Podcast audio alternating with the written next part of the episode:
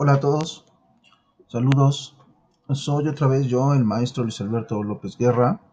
Para los que no me conozcan, este, ¿qué estoy haciendo con este video?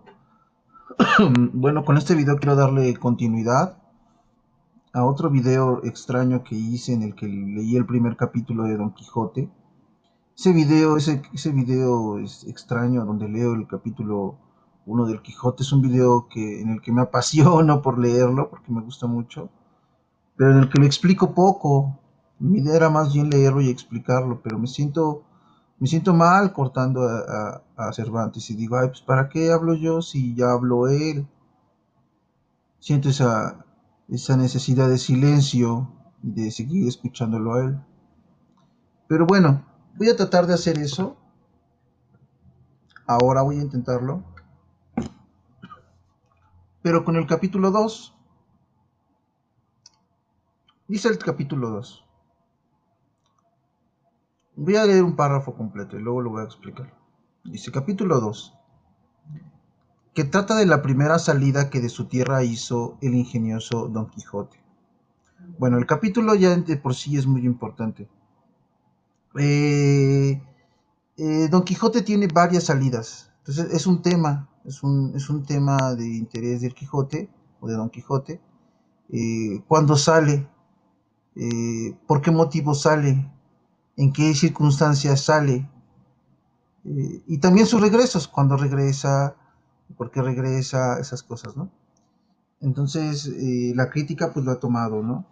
Se ha interesado en estos temas.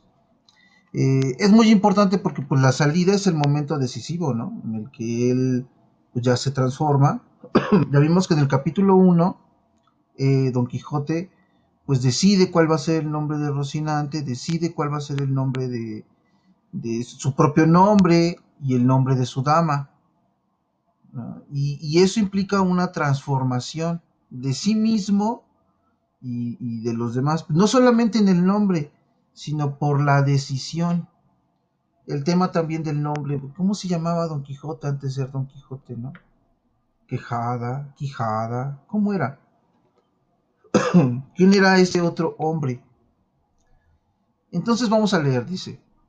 Hechas pues esas prevenciones, no quiso aguardar más tiempo a poner en efecto su pensamiento, apretándole a ello la falta que él pensaba que hacía en el mundo su tardanza, según eran los agravios que pensaba deshacer, tuertos, que enderezar, sin razones que enmendar, y abusos que mejorar y deudas que satisfacer. Entonces, vean, este no, no lo acaba, desde luego acaba el párrafo, ¿no? Pero esta, esto, esta frase es muy importante, es muy famosa. Es la frase típica que le adjudican a Don Quijote.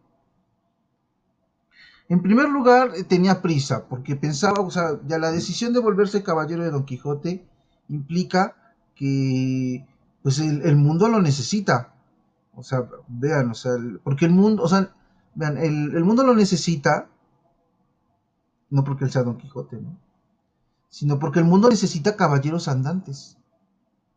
O sea, vean, es una necesidad ideal del mundo, si quieren, ¿no?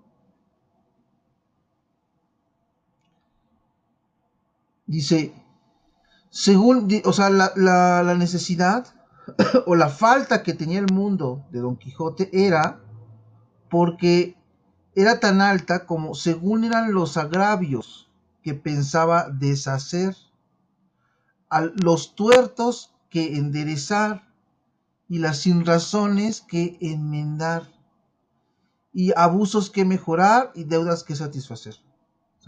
Las, cinco cosas que, que, este, que va a resolver. Y sigo, o sigue el texto, dice, y así, sin dar parte a persona alguna de su intención, y sin que nadie le viese una mañana antes del día, que era uno de los calurosos del mes de julio, se armó de todas sus armas. Subió sobre Rocinante, puesta su mal compuesta celada, embrazó su adarga, tomó su lanza y por la puerta falsa de un corral salió al campo con grandísimo contento y alborozo de ver con cuán facilidad había dado principio a su buen deseo mas apenas se vio en el campo cuando le asaltó un pensamiento terrible. y tal que por poco le hiciera dejar la comenzada empresa.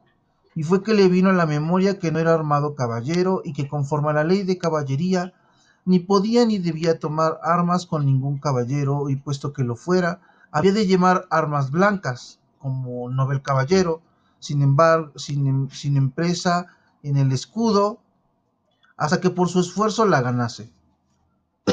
Estos pensamientos le hicieron titubear en su propósito, mas pudiendo más su locura que otra razón alguna, propuso de hacerse armar caballero del primero que topase, a imitación de otros muchos que así lo hicieron, según él había leído en los libros que tal le tenían.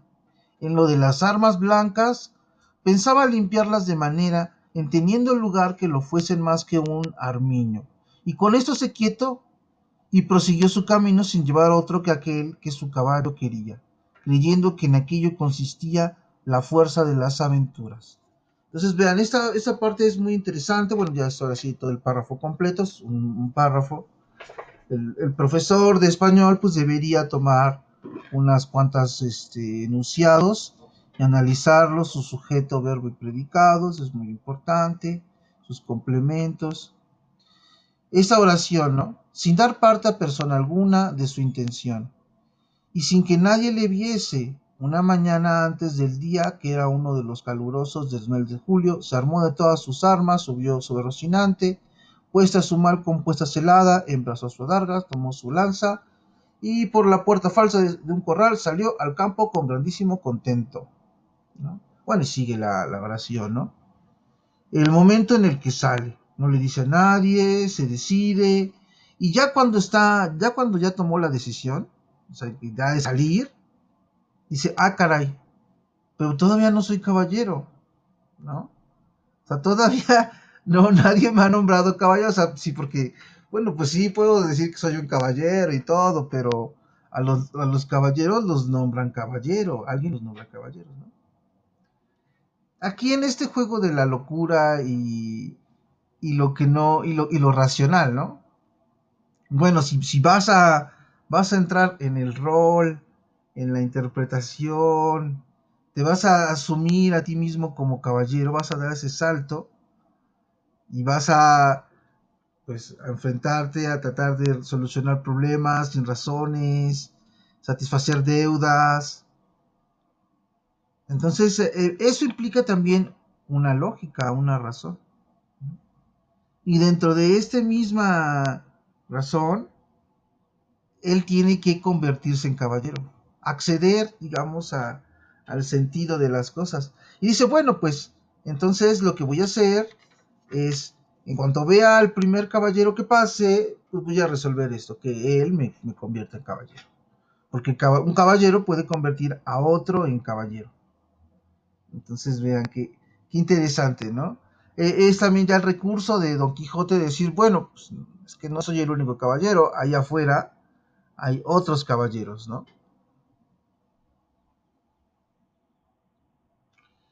Dice, y yendo pues camino, caminando nuestro flamante aventurero, iba hablando consigo mismo y, y diciendo, ¿quién duda sino que en los venideros tiempos, cuando salga a la luz la verdadera historia de mis famosos hechos, que el sabio que los escribiere no ponga cuando llega a contar esta mi primera salida tan de mañana, de esta manera, Apenas había el rubicundo Apolo tendido por la faz de la ancha y espaciosa tierra las doradas cebras de sus hermosos cabellos, y apenas los pequeños y pintados pajarillos con sus zarpadas lenguas habían saludado con dulce y meliflo armonía la venida de la rosada aurora que dejando la blanda cama del, del celoso marido por las puertas y balcones del manchego horizonte los mortales se mostraba cuando el famoso caballero Don Quijote de la Mancha, dejando las ociosas plumas, subió sobre su famoso caballo Rocinante y comenzó a caminar por el antiguo conocido campo de Montiel. no, qué, maravilla, ¿no? Entonces, ¿aquí qué está haciendo eh, Cervantes? Bueno, aquí, aquí habría que preguntarle a los grandes conocedores de Don Quijote. Yo diría que está, está jugando, está jugando pues con el estilo, ¿no? De, pronto eh, Don Quijote dice, bueno, a ver, eh, ¿cómo, cómo los, los, escritores hablarán de, esto? El, el, escritor sabio que lo va a escribir, ¿no? ¿Cómo hablar de esto? Bueno, lo hará del siguiente modo, ¿no? Y copia el estilo de la literatura clásica, inmediatamente habla de Apolo, habla de Aurora, hace un, este, una descripción idealizada de sí mismo. Lo que es cómico, pues es la idealización, ¿no? Porque pues es, este, toca sus, dice, tendido por la faz de la ancha, dice, habla de, los, de las hebras del cabello de Apolo, ¿no? Los pajarillos con sus arpadas lenguas, ¿no? Están saludando dulcemente. O sea, eh, habla de todo un escenario de belleza. Cuando pues, bueno, pues no, no, no, no, no, no, no nos lo pintan así, ¿no? Ese es el efecto cómico. ¿No? La realidad ahí. Y era la verdad que por él caminaba, y añadió diciendo, Dichosa edad y siglo dichoso aquel a donde saldrán a la luz las famosas hazañas mías, dignas de entallarse en bronces, esculpirse en mármoles y pintarse en tablas, para memoria en lo futuro. Oh tu sabio encantador, quien quiera que seas a quien ha de tocar el ser coronista de esta peregrina historia, ruégote que no te olvides de mi buen Rocinante, compañero eterno mío, en todos mis caminos y carreras. Luego volvía diciendo como si verdaderamente fuera enamorado. Oh princesa Dulcinea, señora de este cautivo corazón, mucho agravio me, me habedes fecho en despedirme y reprocharme con el riguroso afincamiento de mandarme no parecer ante la vuestra fermosura. Plegaos, señora, de membraros de este vuestro sujeto corazón, que tantas cuitas por vuestro amor padece. Con esto se iban saltando otros disparates, todos al modo de los que sus libros le habían enseñado, imitando en cuanto podía su lenguaje. Con esto, caminaba tan despacio y el sol entraba tan apriesta y con tanto ardor, que fuera bastante a derretirle los sesos si algunos tuviera. Entonces, esta, esta locura en, Don Quijote es una locura completamente creativa y artística. O sea, va, va idealizando, va poetizando todos los aspectos, ¿no? Ya como lo, lo puede hacer un moderno, ¿no? O sea, no solamente está, lo está realizando, sino él va idealizando su propia acción y gozando, ¿no? De, de, esa transformación. Yo diría que es estética, ¿no? Pero bueno, es, es ética también porque él realmente está decidiéndose por la justicia. O sea, está decidiéndose realmente a cambiar su realidad y su vida.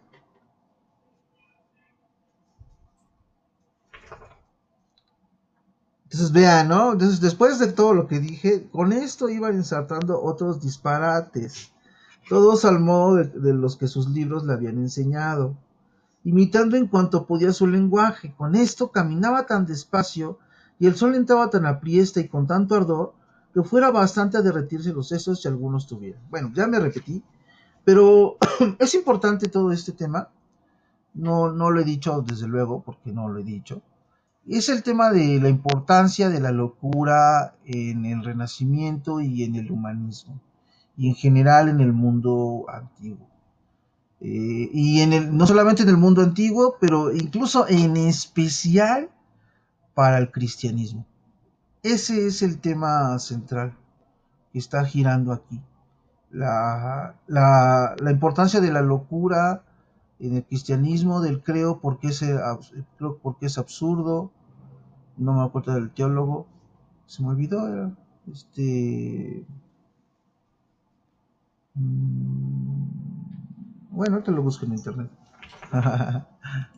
bueno, eh, Tertuliano, es Tertuliano. Creo que porque es absurdo es Tertuliano.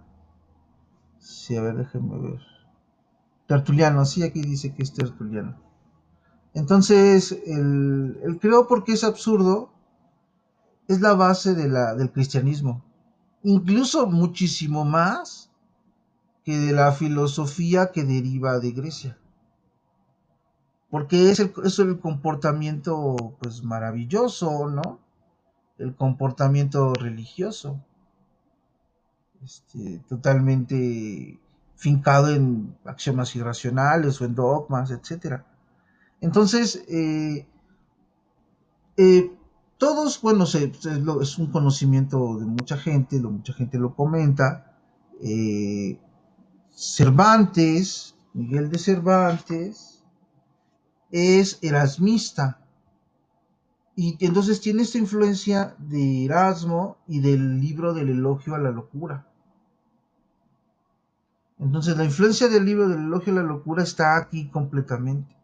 Lo, que hace esta influencia en general es decir, bueno, de lo que se trata es que recobrar el sentido y el valor que tiene la, locura, que en griego se dice manía.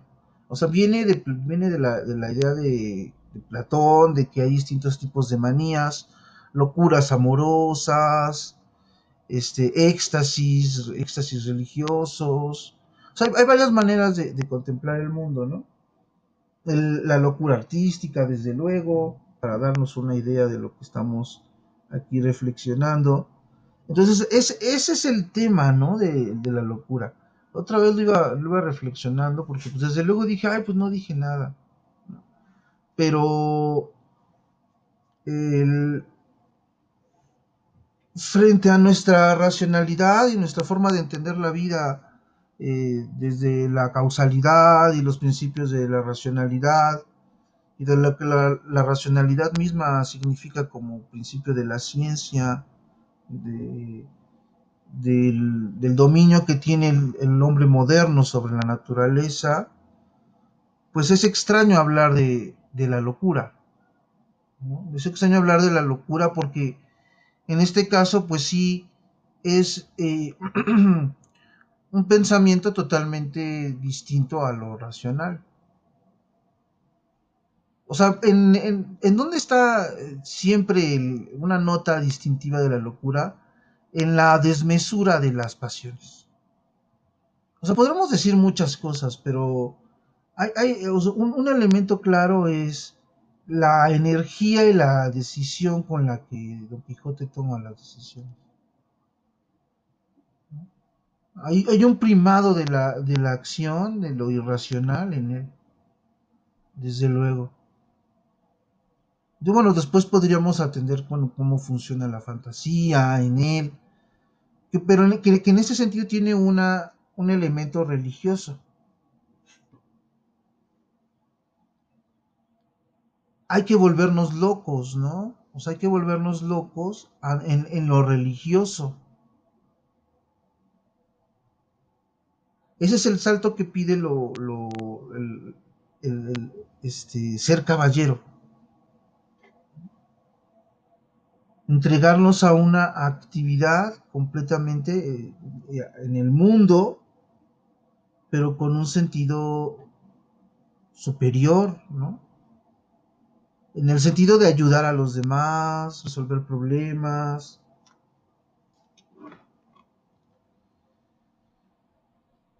Bueno, dice, casi todo aquel día caminó sin acontecerle cosas que de contar fuese, de lo cual se desesperaba, porque quisiera topar luego, luego, con quien hacer experiencia del valor de su fuerte brazo. Autores hay que dicen que la primera aventura que la vino fue la del puerto Lápice, otros dicen que la de los molinos de viento. Pero lo que yo he podido averiguar en este caso y lo que he hallado escrito en los anales de la Mancha es que él anduvo todo aquel día al anochecer, su rocín y él se hallaron cansados y muertos de hambre, y que mirando a todas partes por ver si descubrían algún castillo o alguna majada de pastores donde recogerse y a donde pudiese remediar su mucha hambre y necesidad, vio, no lejos del camino por donde iba, una venta, que fue como si viera una estrella que no a los portales, sino a los alcázares de su redención, le encaminaba. Diose priesa a caminar y llegó a ella a tiempo que anochecía. Entonces, bueno, vemos el pasaje en el que bueno, están siempre la discusión crítica. Bueno, bueno, ¿cuál fue su primera aventura, la del señor Don Quijote? Y el tema, pues ya de la venta. Eh, esa es la primera aventura, así como la recoge Cervantes. Fue la primera aventura de Don Quijote. Y digamos, es, una aventura muy importante porque ya aquí se ve cómo, cómo opera la, locura de Don Quijote. Y, cuál es la reacción del mundo ante él. Va a haber muchas, pero pues esta es la primera. Ante el, ante el caballero de la fe, como le dicen, ¿no?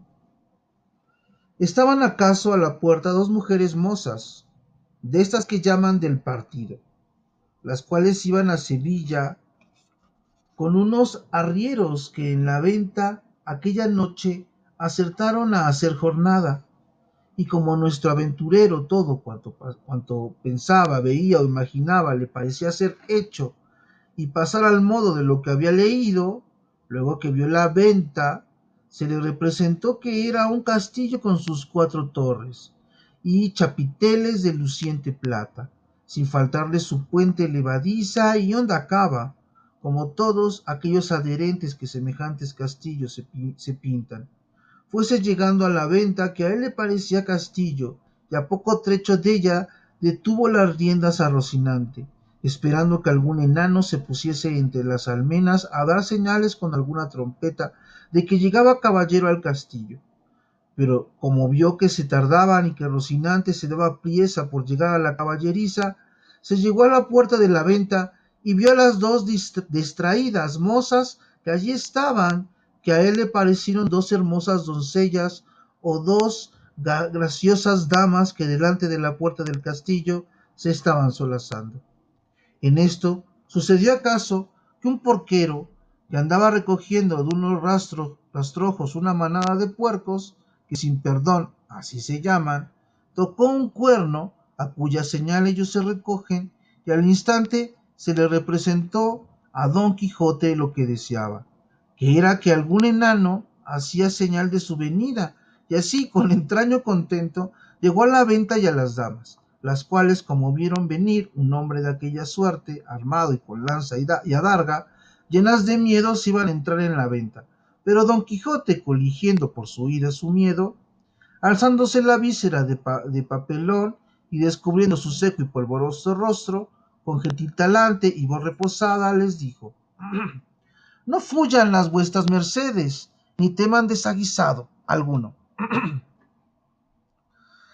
Ca a la orden de caballería que profeso non toca ni atañe facerle a ninguno, cuando más a tan altas doncellas como vuestras presencias demuestran. Miraban en las mozas y andaban con los ojos buscándole el rostro, que la mala víscera le encubría, mas como os oyeron llamar doncellas, cosa tan fuera de su profesión, no pudieron tener la risa, y fue de manera que don Quijote vino a correrse y a decirles Bien parece la mesura en las fermosas, y es mucha sandeza además la risa que de leve causa, procede, pero no vos lo digo porque os acuitedes ni mostredes mal talante, que el mío no es de al que de serviros. El lenguaje no entendido de las señoras y el mal talle de nuestro caballero acrecentaba en ellas la risa y él en el enojo y pasara muy adelante si aquel punto no saliera el ventero, hombre que por ser muy gordo era muy pacífico, el cual viendo aquella figura contrahecha, armada de armas tan desiguales como la labrida, lanza, adarga y coselete, no estuvo en nada en acompañar a las doncellas en las muestras de su contento. Mas en efecto, temiendo la máquina de tantos pertrechos, determinó de hablarles comedidamente y así le dijo. Si vuestra merced, señor caballero, busca posada, amén del lecho, porque en esta venta no hay ninguno, todo lo demás hallará en ella en mucha abundancia. Viendo don Quijote la humildad del alcaide, de la fortaleza que tal le pareció a él el ventero y la venta, respondió, para mí, señor castellano, cualquier cosa basta, porque mis arreos son las armas, mi descanso el pelear, etc. Pensó el huésped que al haberle llamado castellano había sido por haberle parecido de los anos de Castilla, aunque él era andaluz y de los de la playa de Sanlúcar, no menos ladrón que caco, ni menos maleante que estudiante paje, y así le respondió.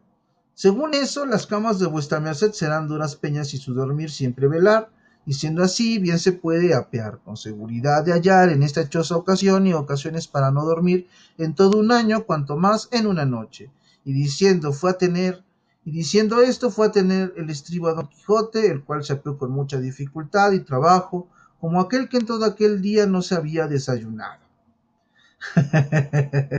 bueno, miren, esta es un pasaje bastante, bastante largo, es todo el encuentro de, Don Quijote con las damas y con el ventero. Eh, ya les había comentado pues el procedimiento. El procedimiento de la idealización viene tomado desde la, de la literatura medieval, de la, literatura de caballería, que tendía a idealizar sus modelos. Del renacimiento, ¿no? Desde luego que pues, la, la figura de las ideas, ¿no? Entonces el, el ser humano puede, puede mejorar, puede superarse, se humaniza. Humaniza es también, pues se idealiza, se configura conforme a la idea. Bueno, miren, aquí dice que ya tengo solamente 30 minutos máximo en esta charla. Pero entonces vamos a utilizarlos para hablar de esta parte. Entonces el Quijote emplea su su, fantasía, su locura, para imaginarse que estas mujeres que son del, partido, que propiamente, bueno, las notas dicen que son eh, prostitutas, ¿no? Las observa como damas. a la venta la observa como un castillo. Y dice, estoy, incluso su imaginación dice, hace falta un enano para que un enano que venga y me recoja mi caballo. O sea, él está en lo más profundo de la alta fantasía. ¿no? Le hacen falta enanos, elfos, magos. Y entonces se queda esperando a que llegue su enano. Y llega el porquero. Y dice, ah, ahí está. ¿no? Y ya llega el porquero y él dice, bueno, aquí está este, el enano. Sí, le ayuda. El, que le ayuda es el, es el, el dueño de la venta al que llama alcaide. Entonces el porquero es el enano y el dueño de la venta pues es el alcaide, es, el, es el, aquel que controla este castillo, como el gobernante del castillo. Eh, las, las chicas, las damas, al llamar las damas, ¿no? Ellas, pues, acostumbradas a un trato distinto, se ríen. Se ríen mucho de él y todos lo tratan con, bastante cuidado. Primero porque viene armado, viene así completamente, eh, pues con armas y con la larga y así viene armado. Y lanza. Y por el otro lado, este, hay toda una parte en la que el ventero le, dice, bueno, es que a final de cuentas no hay lugar, no hay lecho. Dice, busca posada amén del lecho. Es decir, bueno, no hay, no hay camas, no hay cuartos, ¿no? Todos están ocupados. Bueno, si, si eso no le importa, pues este, se puede quedar aquí. dice, no, no me importa, ¿no? Porque pues lo, mío es ser caballero, ¿no? Eh, sigue